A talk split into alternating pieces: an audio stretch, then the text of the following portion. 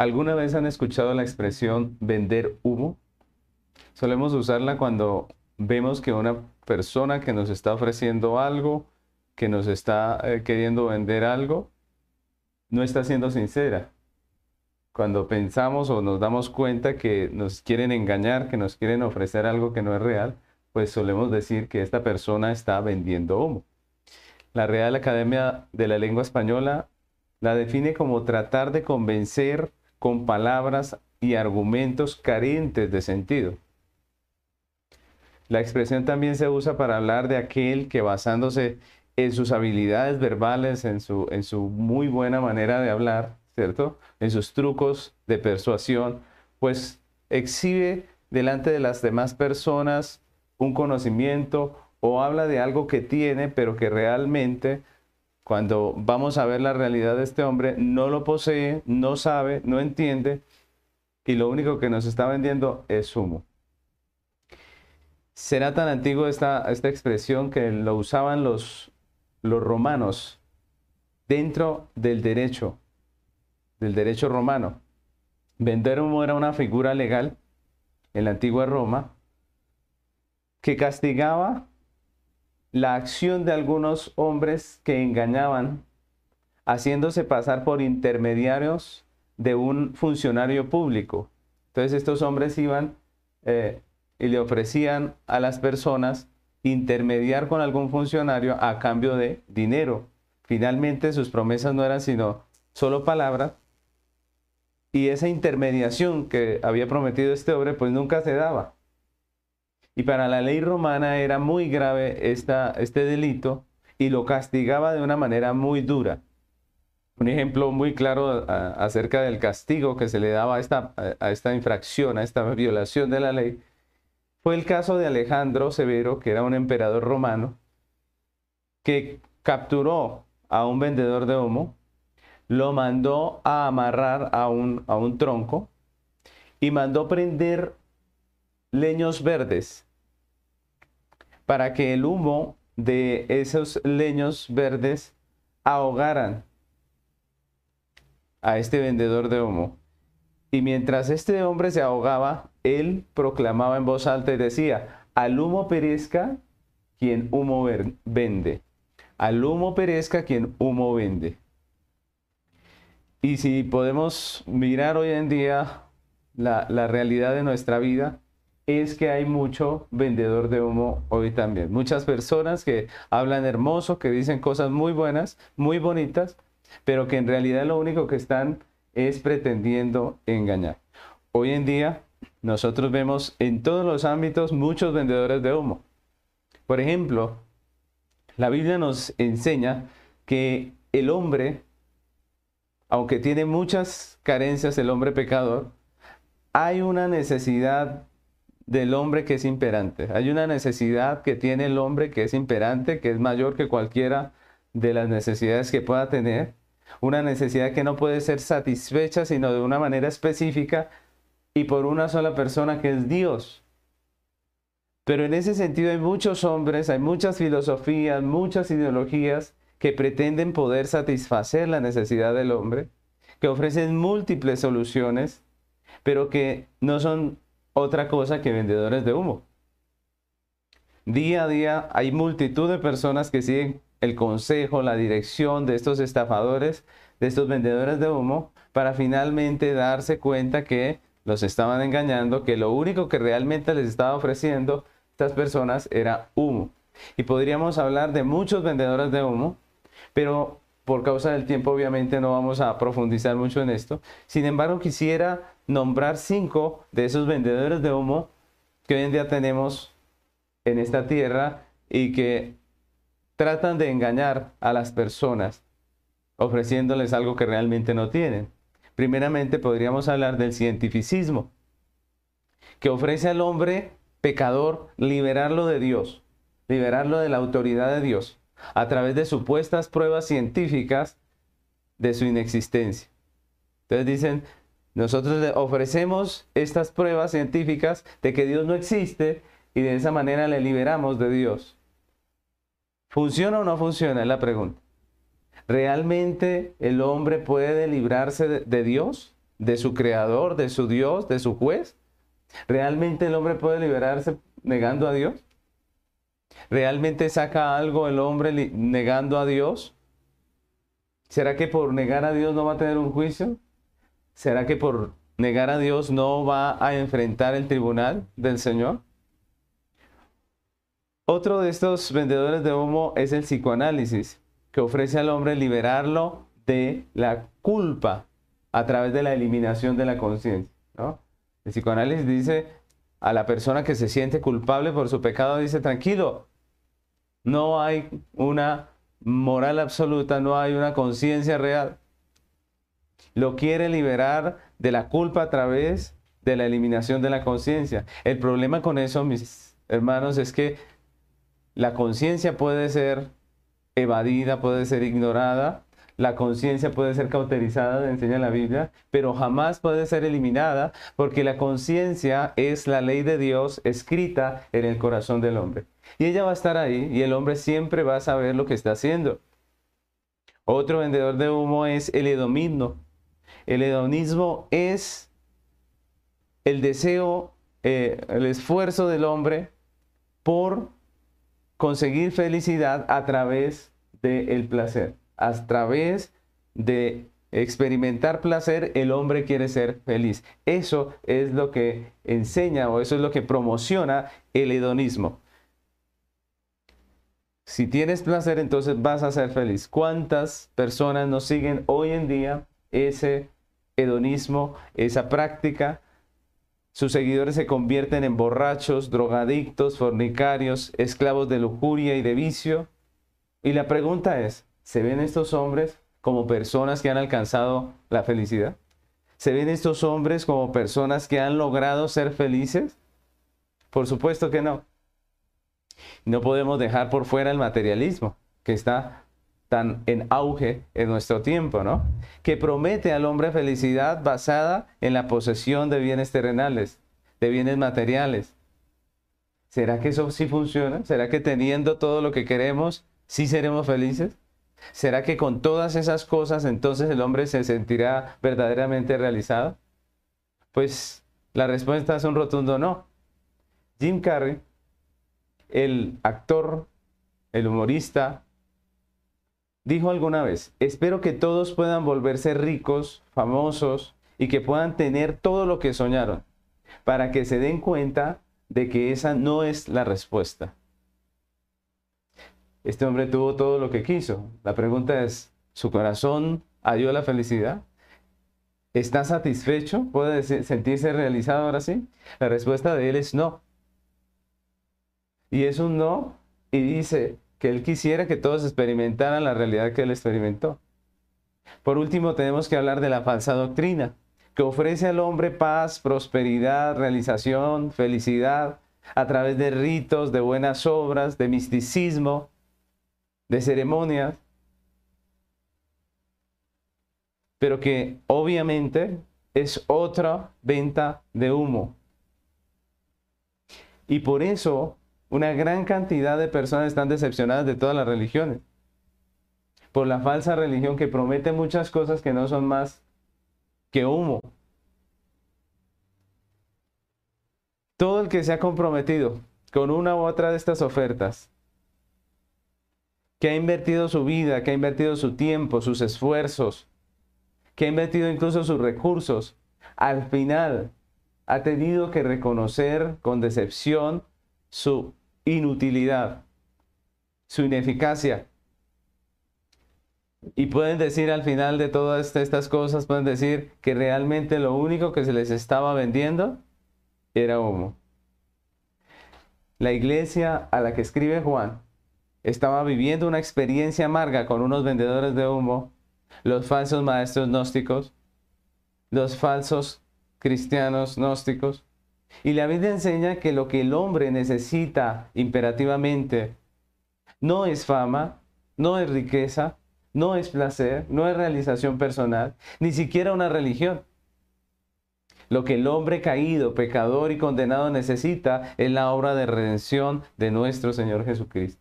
Esa es su necesidad imperante. Y es precisamente la redención lo que nosotros como iglesia estamos llamados a ofrecer al, hombre, al mundo, a través de la predicación del Evangelio. Es para eso que estamos aquí, para ofrecer la redención de Cristo. Ese es el Evangelio. Ese es nuestro mensaje, no otro. Hoy en día, desafortunadamente, hay muchas iglesias ofreciendo esto, aquello y lo otro. Hay muchos pastores ofreciendo muchas cosas, pero una sola cosa nos mandó a, ofrecer el Señor, redención en Cristo. Ese es el Evangelio. Ese es nuestro mensaje, ese es nuestro ofrecimiento. Dios no nos llamó a ofrecer gangas. No, nuestro mensaje es el Evangelio, la redención. El gran problema que estamos viviendo hoy como iglesia es que gran parte de lo que llamamos iglesia cristiana hoy en día no entienden qué es realmente la redención. No saben qué es lo que están ofreciendo con el mensaje del Evangelio. No comprenden esa palabra redención, no comprenden sus implicaciones, no comprenden lo que significa. Y el texto que vamos a estudiar hoy es un texto importante para comprender esto porque en este texto Juan nos va a hablar precisamente de redención. Y estamos estudiando las epístolas del apóstol Juan con un lema. ¿Cuál es ese lema? ¿Recuerdan? Jesucristo, la vida, la luz y la verdad. Y hoy estamos en nuestro sermón número 38 que se titula Comprender qué significa redención. Y vamos a estar estudiando Juan, primera de Juan, capítulo 4, versículo 17. Primera de Juan, capítulo 4, versículo 17 dice, en esto se ha perfeccionado el amor en nosotros, para que tengamos confianza en el día del juicio, pues como Él es, así somos nosotros en este mundo. Y continuamos en esta preciosa epístola estudiando este mensaje que Juan le envía a una iglesia que está pasando por la difícil situación de la falsa doctrina de los falsos maestros. Y estamos estudiando el capítulo 4, donde el apóstol nos está enseñando 10 claves para tener un buen discernimiento como cristianos. Hemos visto 8 de estas claves y hoy hablaremos de la novena. Esa novena clave que es comprender lo que significa realmente la redención. Y quisiera entrar definiendo un poco lo que es esta palabra redención. La palabra redimir significa, significa rescatar, significa comprar otra vez, recuperar, librar por el pago de rescate, libertar, rescatar. Y en la Biblia se usa en el sentido de rescatar o comprar de nuevo propiedades, por ejemplo. No solamente habla de la, de la eh, redención en Cristo, habla de, de comprar propiedades, rescatarlas, ¿cierto? Habla también de la compra de esclavos, de rescatar a los esclavos. También se usa en el sentido de liberar de la cautividad física. Y por último, y lo más importante, en el sentido de la liberación del hombre de su pecado y esclavitud espiritual a través de la obra del Redentor que es Jesucristo. Este es el significado bíblico de la redención. Un significado que tiene implicaciones reales, que tiene implicaciones prácticas para la vida del hombre. Y en este texto, el apóstol Juan resume en tres frases la realidad del verdadero creyente que ha experimentado redención. Juan nos va a mostrar la realidad de una persona que ha experimentado redención. Y esto es importante para nuestro discernimiento. Hoy en día, redimir o, o pensar que alguien es redimido, pues prácticamente se piensa como que es una persona que tiene una religión o una creencia o una fe. Pero estamos viendo que la palabra redención tiene unas implicaciones explícitas y tiene unas aplicaciones prácticas para la vida del hombre. Pues de esto nos va a hablar aquí en este estudio que estamos haciendo hoy el apóstol Juan nos va a hablar de la realidad del verdadero creyente que ha experimentado redención. Y la pregunta es, ¿qué significa realmente que una persona ha sido redimida por Dios?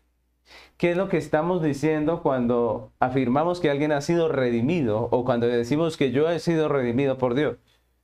¿Qué es lo que estamos diciendo? ¿Qué significa realmente la redención en un hombre? A través del estudio de este texto, pues vamos a responder estas preguntas en tres sencillos puntos. Tres sencillos puntos que nos van a mostrar eso. ¿Qué significa que una persona ha sido redimida por Dios? Entonces vamos a entrar en materia. Primeramente, cuando decimos que un hombre es redimido, estamos diciendo que fue comprado para Dios. Ese es nuestro primer punto, comprado para Dios. Y el versículo 17 comienza diciéndonos, en esto se ha perfeccionado el amor en nosotros. Está ahí nomás. En esto se ha perfeccionado el amor en nosotros. Y el texto comienza con las palabras en esto. Obviamente, esto, esta palabra lo que hace es unir el pensamiento que venía eh, tratando Juan con lo que él va a decir ahora, ¿cierto? Está uniendo la idea, las ideas anteriores de Juan con lo que va a pronunciar ahora en este texto. Y aunque con esta expresión podría estar hablando de lo que acabamos de leer en el texto anterior la semana pasada, donde hablábamos de los efectos de una verdadera conversión, por encontrarse al final del tema que está exponiendo el apóstol, pues es más probable que se esté refiriendo a todo lo que había dicho o lo que estaba expresando en el capítulo 4.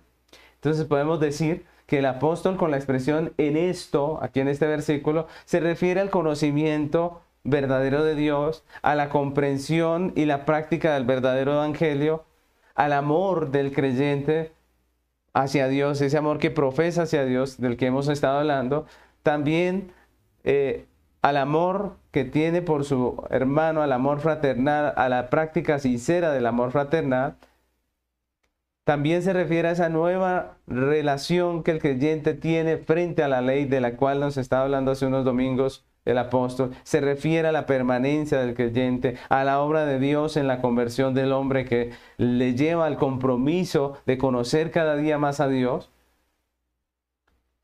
de crecer en la fe, de perseverar en la fe.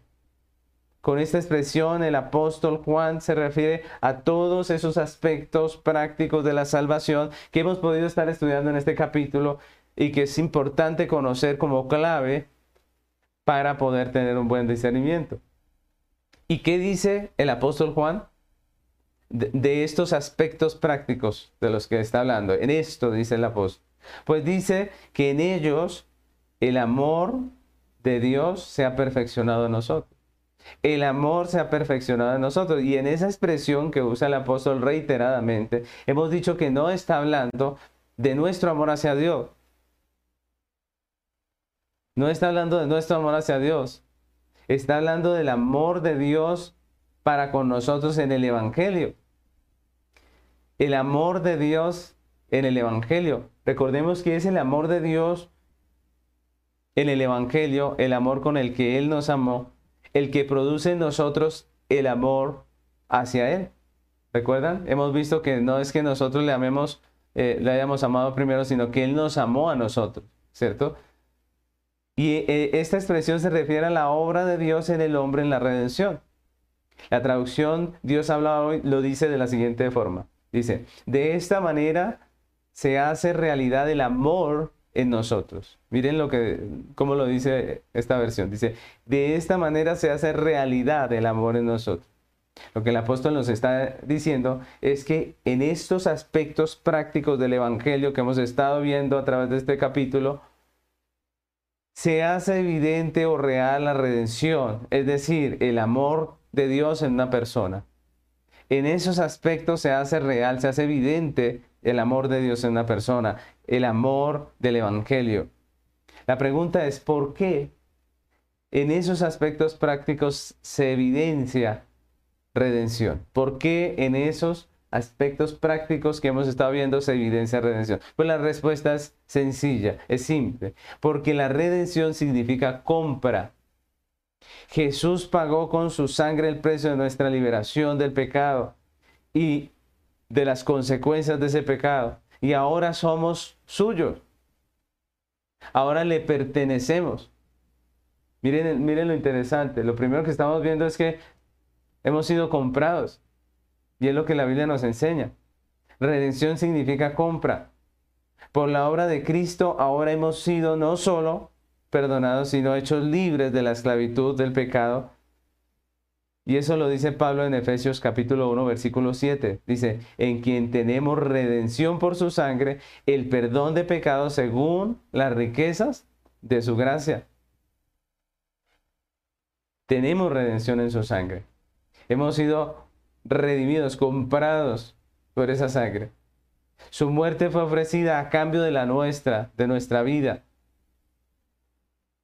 Hechos capítulo 20, versículo 28 dice, por tanto mirad vosotros, mirad por vosotros y por todo el rebaño en que el Espíritu Santo os ha puesto por obispos. ¿Recuerdan? Son palabras del apóstol Pablo a los pastores. Dice, para apacentar la iglesia del Señor, la cual él ganó o compró, porque en otras traducciones dice compró por su propia sangre.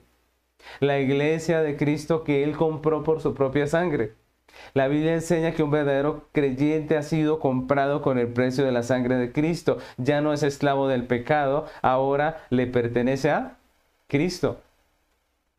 Si somos creyentes, ya no somos nuestros. Le pertenecemos a Cristo. Primera los Corintios capítulo 6, versículo 18 al 20 dice, Huid de la fornicación. Cualquier otro pecado que el hombre cometa está fuera del cuerpo, mas el que fornica contra su propio cuerpo peca. ¿O ignoráis que vuestro cuerpo es templo del Espíritu Santo, el cual está en vosotros, el cual tenéis de Dios y que no sois vuestros? Porque habéis sido comprados por precio, glorificad pues a Dios en vuestro cuerpo y en vuestro espíritu, los cuales son de Dios. Si una persona realmente ha sido redimida, lo que dice el texto es que debe huir de la fornicación, porque sabe que su cuerpo no es suyo y que el dueño es Dios, que lo creó para santificación y no para perversión, no para inmundicia. El verdadero creyente vive en esta tierra como alguien que ha sido comprado. Miren lo interesante. Que tiene un dueño que es Cristo, que no vive para hacer lo que se le antoja, sino lo que su Señor le demanda.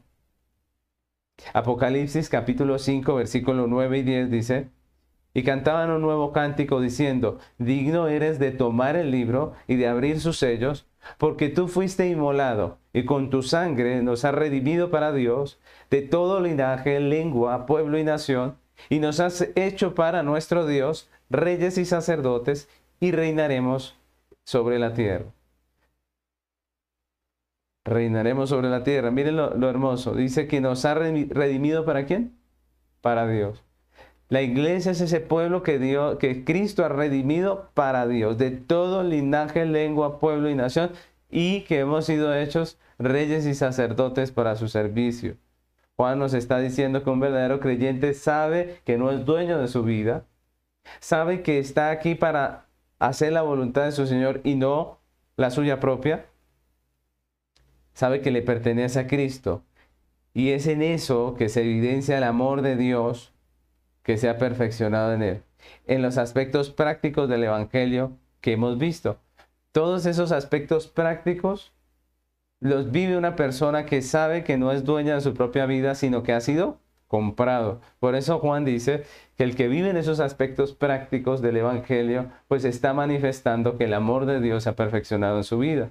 La redención significa compra y eso quiere decir que los hombres redimidos no son dueños de su vida, han sido comprados por la sangre de Cristo para Dios y son sacerdotes que le sirven con la totalidad de sus vidas. Son sacerdotes que le sirven con todo lo que viven, todo lo que hacen. Es su razón de ser es servir a Dios. Su razón de ser es servir a Dios. Lo segundo que nos enseña aquí, nos muestra aquí el apóstol Juan, es que cuando decimos que un hombre es redimido, estamos diciendo que fue justificado por precio. Justificado por precio. En el versículo 17, la segunda parte de este versículo, Juan continúa diciendo, dice, para que tengamos confianza en el día del juicio. Para que tengamos confianza en el día del juicio. Lo segundo que deja claro Juan aquí en este texto es el para qué. ¿Para qué hemos sido comprados? ¿Para qué eh, el amor de Dios se ha perfeccionado en nosotros en la redención? ¿Para qué? para que tengamos confianza en el día del juicio. La razón, ¿cuál es? La confianza.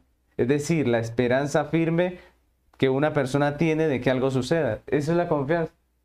Cuando confiamos en algo es porque tenemos una esperanza firme de que va a suceder, de que se va a cumplir. La iglesia es un pueblo que tiene esperanza, así lo presentan las escrituras. La iglesia es un pueblo que tiene esperanza. El verdadero creyente vive absolutamente confiado. ¿Pero confiado de qué? Es la pregunta. Pues Juan afirma que el creyente tiene confianza en el día del juicio, el día que Dios juzgará el mundo con justicia. Recordemos que esa es una de las, de las cosas que estamos esperando en el futuro, el día del juicio. Si todos los hombres somos pecadores, como dice la Biblia, y si el juez que es Dios es justo, es perfecto, y su estándar de justicia también es perfecta, la pregunta es cómo puede un hombre vivir confiado en el día del juicio. ¿Cómo puede una persona vivir confiada en el día del juicio? Pues precisamente porque la redención también significa un pago. Un pago delante de Dios. Un pago que se hace delante del justo Dios. Nosotros tenemos una deuda. Recuerden, la Biblia nos enseña, el hombre ha pecado y tiene una deuda de justicia por nuestro pecado. ¿Y la paga del pecado cuál es? Muerte. Pero como hemos dicho, en la redención Jesús pagó con su sangre, satisfaciendo así la justicia de Dios. Realmente la redención sí tuvo un precio. Lo que pasa es que no lo pagó, no lo pagó usted, no lo pagué yo. La redención tuvo un precio que fue el que pagó Cristo con su sangre. Y esa es la confianza con la que vivimos los creyentes porque sabemos y entendemos que solo la redención en Cristo ha podido satisfacer la justicia de Dios. Nosotros teníamos una deuda que la única manera de pagarla era la condenación eterna.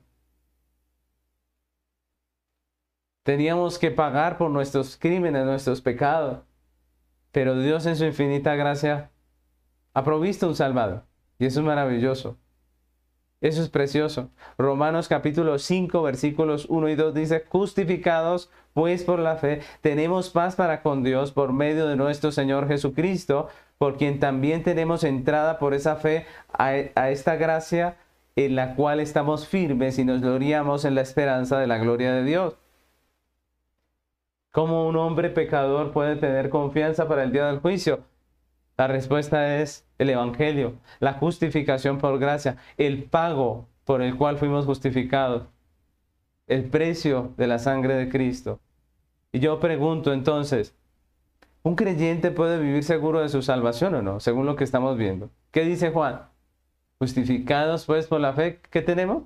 Incertidumbre, cuestionamientos, ¿qué tenemos? Dice, dice el apóstol Pablo, tenemos paz para con Dios. Juan nos está enseñando que un creyente puede tener confianza para el día del juicio. No solo puede, sino que como dice el apóstol Juan, todo creyente debería tener esa confianza en Dios para el día del juicio.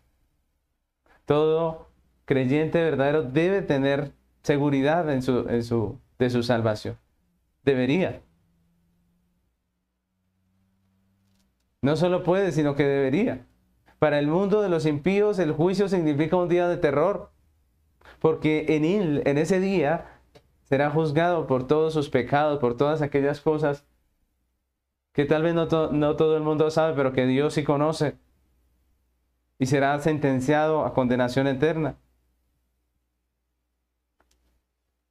Hechos capítulo 24, versículo 25 dice, están hablando del apóstol Pablo, dice, pero al disertar Pablo acerca de la justicia, mire lo que estaba hablando Pablo, de la justicia, del dominio propio y del juicio venidero, Félix se espantó y dijo, ahora vete, pero cuando tenga oportunidad te llamaré.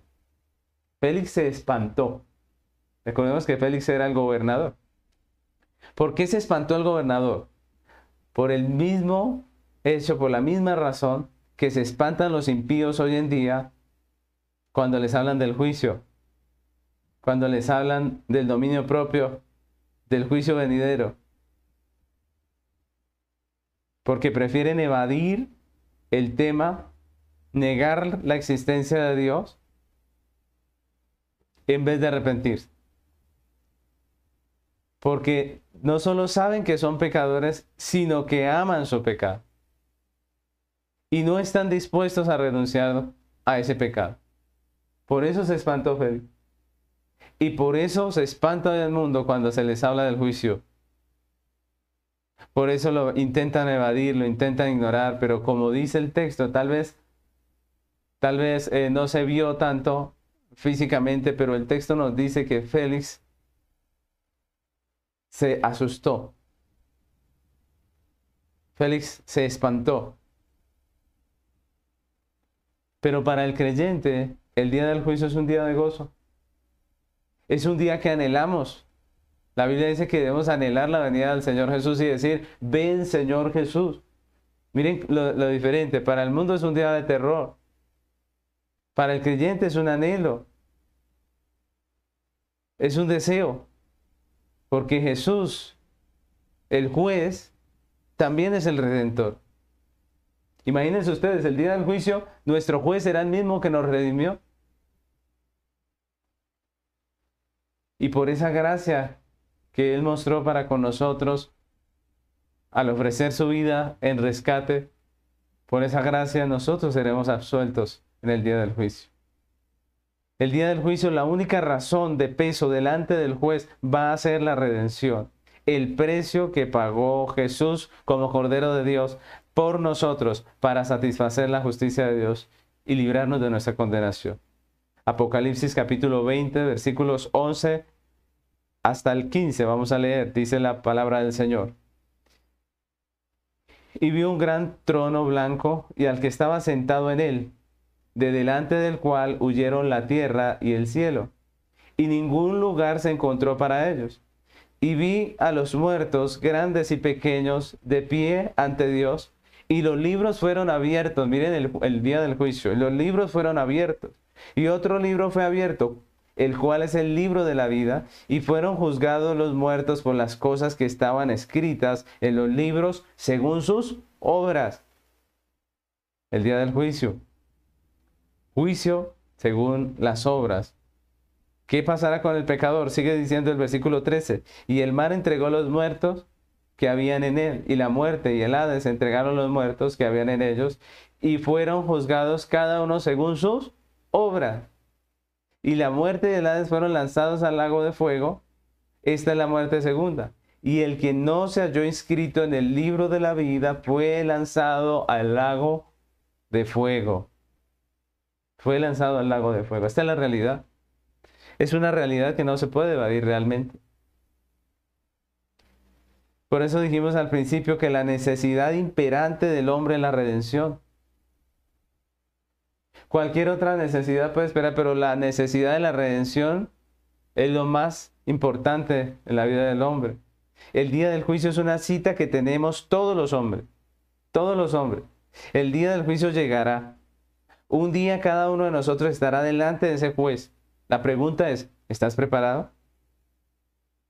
¿Has sido comprado por Cristo de tal manera que hoy puedes decir con verdad que Él es tu Señor, que Él es el que gobierna tu vida?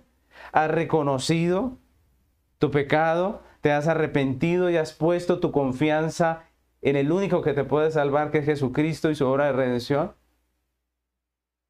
Si no lo has hecho, no lo postergues más. Hoy es el día. Este es el día de salvación, dice la palabra. Juan nos está recordando que la redención también significa paga. Jesucristo pagó en la cruz del Calvario la deuda del pecador y satisfizo la justicia de Dios. Y esa es la confianza con la que vive el creyente en esta tierra. La seguridad de su salvación en Cristo. La seguridad de su salvación en Cristo. Lo tercero que nos enseña aquí el apóstol es que cuando decimos que un hombre es redimido, estamos diciendo que tiene una vida nueva. Tiene una vida nueva. En el versículo 17, la parte C, Juan concluye diciendo, pues como Él es, así somos nosotros en este mundo. pues como Él es, así somos nosotros en este mundo. El apóstol finaliza hablándonos de Dios y de su carácter, que como ya lo hemos estado afirmando en, los versículos anteriores, es un carácter de amor, es un carácter de justicia y es un carácter de verdad.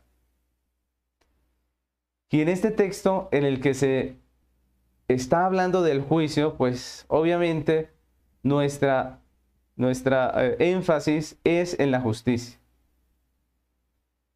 En este texto que estamos hablando del juicio, de nuestra redención que es justa, pues obviamente el énfasis es la justicia. Juan dice que como Dios es, nosotros somos aquí en esta tierra. Como Dios es justo, como es el Señor Jesucristo, que es nuestro juez justo, así somos nosotros en esta tierra. Pero nosotros sabemos, mis hermanos, que no se refiere a lo que somos por nuestros propios méritos, porque nosotros ¿qué somos? Pecadores. Pecadores redimidos, obviamente, pero pecadores. Más bien, con lo que está afirmando Juan aquí, se refiere a la imputación de la justicia de Cristo por la obra de la cruz la imputación de la justicia de Cristo. Los creyentes delante de Dios hemos sido declarados justos, no por nuestra justicia, sino por la justicia de Cristo, nuestro sustituto. Recuerdan, Él pagó en la cruz. Él pagó, Él hizo justicia. Y por la justicia que efectuó Cristo en la cruz, nosotros somos también declarados justos. Y es lo que la Biblia nos enseña, esa es la, justificación del creyente, es la seguridad del creyente. Dice 2 Corintios 5:21, al que no conoció pecado, por nosotros lo hizo pecado, para que nosotros fuésemos hechos justicia de Dios en él.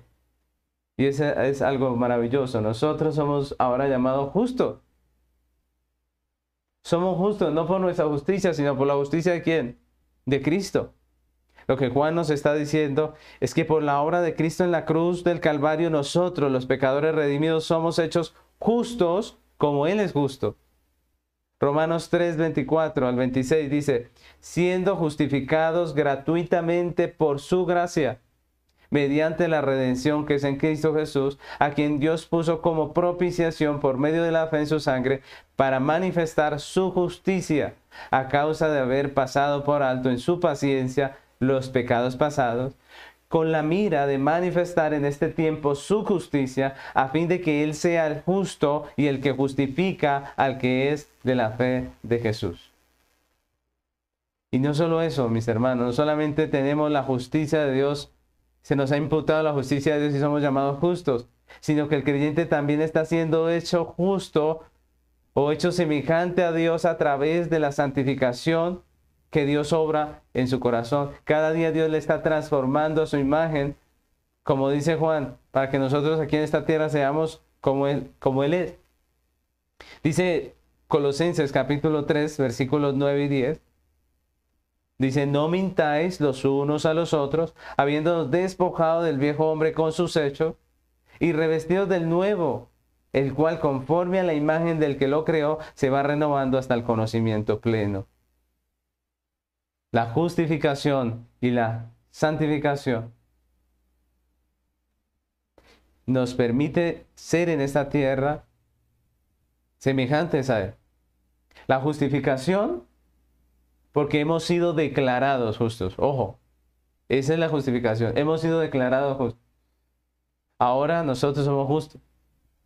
Pero la santificación, porque Dios está haciendo una obra en nosotros en la cual constantemente nos está renovando a su imagen. Y es por eso que los creyentes ahora podemos caminar en este mundo no como esclavos, sino como libres. No como condenados, sino como justificados. No como adversarios, sino como hijos de Dios. Porque ahora, tal y como dice Juan en este texto, y como él nos está recordando, como Cristo es, así también nosotros somos. Como es el Señor, así somos nosotros en este mundo. Por eso, mis hermanos, podemos decir que la vida del creyente se hace totalmente nueva en la redención. Porque cuando una persona es convertida realmente en cristiana, no solo cambia de religión, como algunos piensan, sino que su relación con Dios cambia, su relación con el prójimo cambia, su situación legal frente a la justicia de Dios cambia, lo que es esa persona cambia, sus afectos también cambian, su manera de pensar también se hace nueva, se renueva cada día a través de la palabra. Ahora ya no se llama más o ya no es conocido más como un pecador eh, que vive en su pecado, sino que ahora es llamado santo, es decir, apartado para Dios, en contraste a los pecadores que siguen la corriente de este mundo. Se nos llama justos en, contraste a los hombres impíos e injustos que siguen los deseos de su carne. Se nos llama hijos de luz en contraste a los hijos de las tinieblas. Y entonces yo pregunto, ¿es lo mismo la vida de un cristiano que la vida de un impío? ¿Es igual? ¿No hace Dios un cambio, una transformación? ¿No le da una nueva vida al creyente? Juan le escribe a esta iglesia que está siendo infiltrada por la falsa doctrina para que entienda que la vida de una persona redimida es totalmente diferente a la de un hombre impío. Para que aprenda a entender, a discernir la diferencia entre lo que es y lo que no es. De tal manera que los falsos maestros podían ser identificados con claridad no solo porque su doctrina no estaba de acuerdo a la Biblia, sino porque su proceder, su vida, sus acciones, sus metas, sus anhelos, tampoco lo estaban. Si estamos entendiendo todo esto que Juan nos ha estado hablando en este capítulo, pues yo creo que ahora, hoy en día, tenemos más herramientas para saber discernir entre lo que es y lo que no es entre una iglesia que enseña realmente la Biblia y una que no la enseña. Entre una iglesia que realmente es cristiana y la que no lo es. Entre un maestro que realmente está enseñando la Biblia y el que no la está enseñando. Entre el verdadero y el falso. Si realmente hemos estado atentos a todo lo que el apóstol Juan nos está enseñando en este capítulo, pues ahora tenemos más herramientas. La palabra de Dios nos enseña que la vida del creyente es una vida nueva, es una vida nueva para vivirla para Dios. Es una vida nueva para vivirla haciendo la voluntad de nuestro Dios, viviendo conforme a sus designios, a lo que Él nos ha llamado a hacer. La vida de un creyente es diferente a la del mundo. Y por esa razón los creyentes del tiempo del apóstol Juan y nosotros como creyentes, podemos hacer diferencia entre el falso maestro y el verdadero. Podemos entender cuando nos quieren engañar. Podemos identificar qué es un vendedor de humo y qué es alguien que está predicando el verdadero evangelio. Es triste que hoy en día las multitudes sigan a los vendedores de humo. Es triste que hoy en día las personas corran detrás de aquellos que les ofrecen una cantidad de ofertas que no son bíblicas, pero que atraen la carne, que les que atraen los deseos, las codicias de las personas.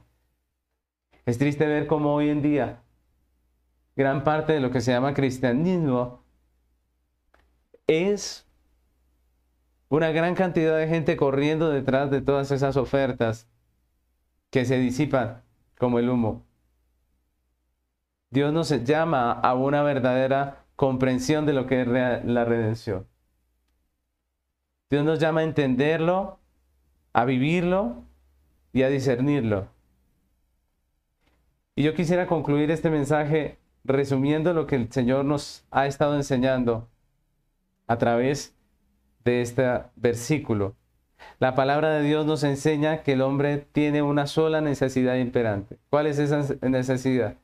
la redención, que solo puede ser resuelta por Dios. Hay muchos que pretenden satisfacerla y ofrecen multitud de soluciones, pero que no son otra cosa más que vendedores de humo. Hay muchas ofertas hoy para el hombre, pero que realmente son humo, humo que se disipa. Hay muchos que pretenden poder satisfacer esa situación del hombre, pero son falsos. La gran necesidad del hombre caído, pecador, condenado, es la redención en Jesucristo. Esa redención que la iglesia ofrece a través de la predicación del Evangelio. La iglesia no está llamada a ofrecer cosas de, este mundo. Esa no es el Evangelio. Dios no nos llama a convencer a la gente a través de propuestas, promociones. No nos llama a seducirla a través de cosas de esta tierra, sino que nos llama a predicar la redención en Cristo. Ese es el mensaje de la iglesia. Esa es la razón de ser, esa es la gran comisión. De ahí la importancia de que la iglesia comprenda realmente lo que significa redención. Si ese es nuestro mensaje, si ese es nuestro encargo, debemos aprender lo que significa realmente redención. La redención de la que habla el Evangelio significa primeramente compra. Y esto quiere decir que los hombres redimidos no son dueños de su vida, sino que han sido comprados por la sangre de Cristo para Dios. Son sacerdotes que les sirven con la totalidad de sus vidas. La pregunta es, ¿es Cristo el Señor de su vida? ¿Usted puede decir con certeza que Cristo es su Señor? ¿Que usted no vive para sí? ¿Que usted no hace lo que se le ocurre? ¿Sino que vive conforme a lo que su Señor le ordena? Usted puede decir que consulta la voluntad de Dios para aprender y para obedecerla conforme a lo que dice la Escritura. ¿Es Cristo realmente el Señor de su vida? Redención también significa paga. Y el Evangelio enseña que Jesucristo pagó en la cruz del Calvario la deuda del pecador, satisfaciendo así la justicia de Dios. La pregunta es, ¿es esa su confianza? Porque esa es la confianza con la que vive un creyente. Que Cristo pagó la seguridad que ha sido justificado por el precio de la sangre de Cristo. ¿Esa es su confianza? ¿Está usted, como dice el apóstol Juan, confiado para el día del juicio? ¿Tiene usted una confianza firme? Si tiene esa confianza firme, ¿en quién está puesta? ¿En sus propias obras o en la obra de Cristo? Porque recordemos que si confiamos en nuestras propias obras moriremos, porque todos somos pecadores. Pero la confianza del creyente es que ha sido justificado por la obra perfecta de nuestro Señor Jesucristo. ¿Esa es su confianza? ¿Tienen su fe, su confianza puesta en el Señor Jesucristo? ¿Esa es la razón de su confianza? Finalmente, redención significa vida nueva. En la redención, la vida del hombre es hecha a la imagen de Dios. Por la justificación que le ha declarado justo y por la santificación obrada por Dios que le hace un hombre nuevo cada día. El creyente tiene una vida nueva.